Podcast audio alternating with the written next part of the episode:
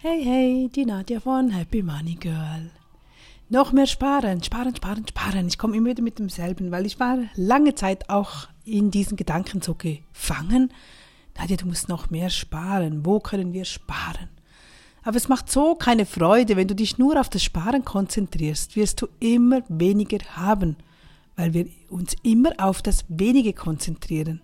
Fokussiere dich nur darauf, wie dein Geld besser bei dir bleibt. Erstens das. Also, dann ist es schon mal dieser Gedanke nicht sparen, sondern wie bleibt mein Geld bei mir?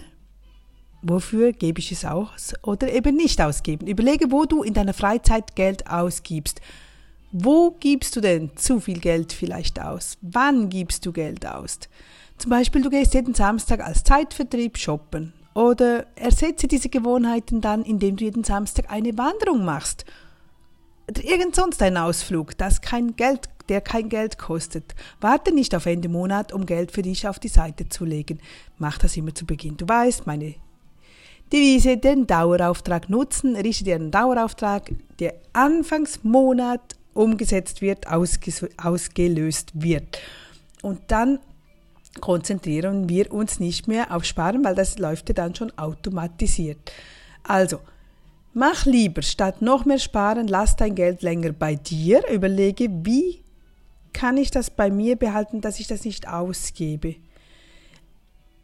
Aktivitäten, die Geld kosten, überlege, wo gibst du dort Geld aus, ersetze sie in Gratis-Varianten und spare nicht Ende Monat, sondern lege zuerst die 100 Euro oder die 20 Euro oder 5 Euro, egal was es sind, Franken, auf die Seite.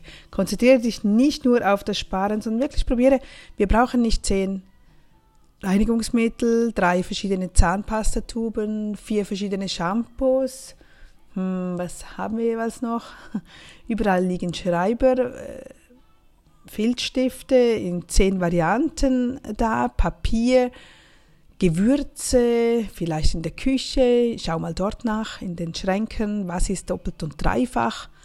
Was könntest du zuerst mal aufbrauchen, bevor du überlegst, wie du sparen könntest? Denn du sparst nicht, wenn du zehn Packungen Nudeln kaufst, am Ende vergisst du sie wieder oder du isst dann noch, noch mehr, noch zu viel.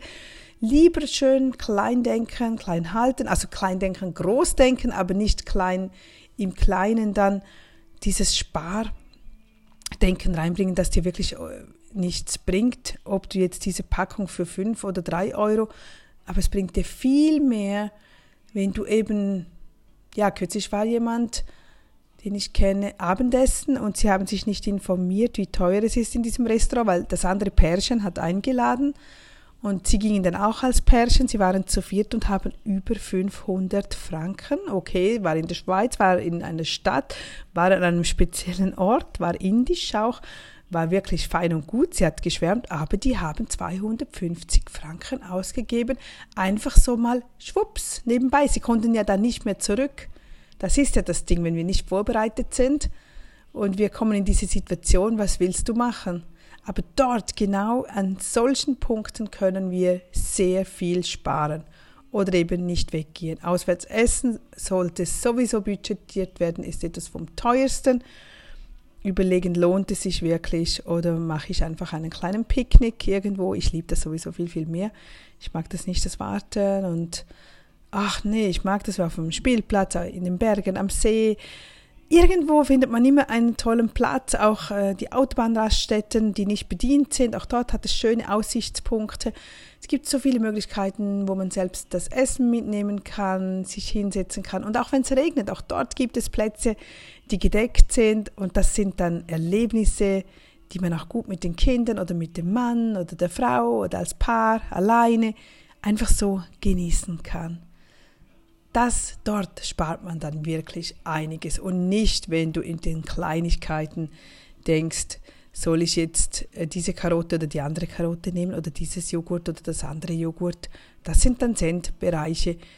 Da solltest du wirklich Freude haben und mit Genuss nehmen, dafür eben bei den großen Posten besser sparen. Oder halt auf etwas anderes setzen. Überlegen, wie kann ich das ersetzen, dass mich kein Geld kostet, vielleicht sogar etwas, das dir Geld einbringt. Ich wünsche dir einen schönen Tag. Bis morgen wieder. Tschüss.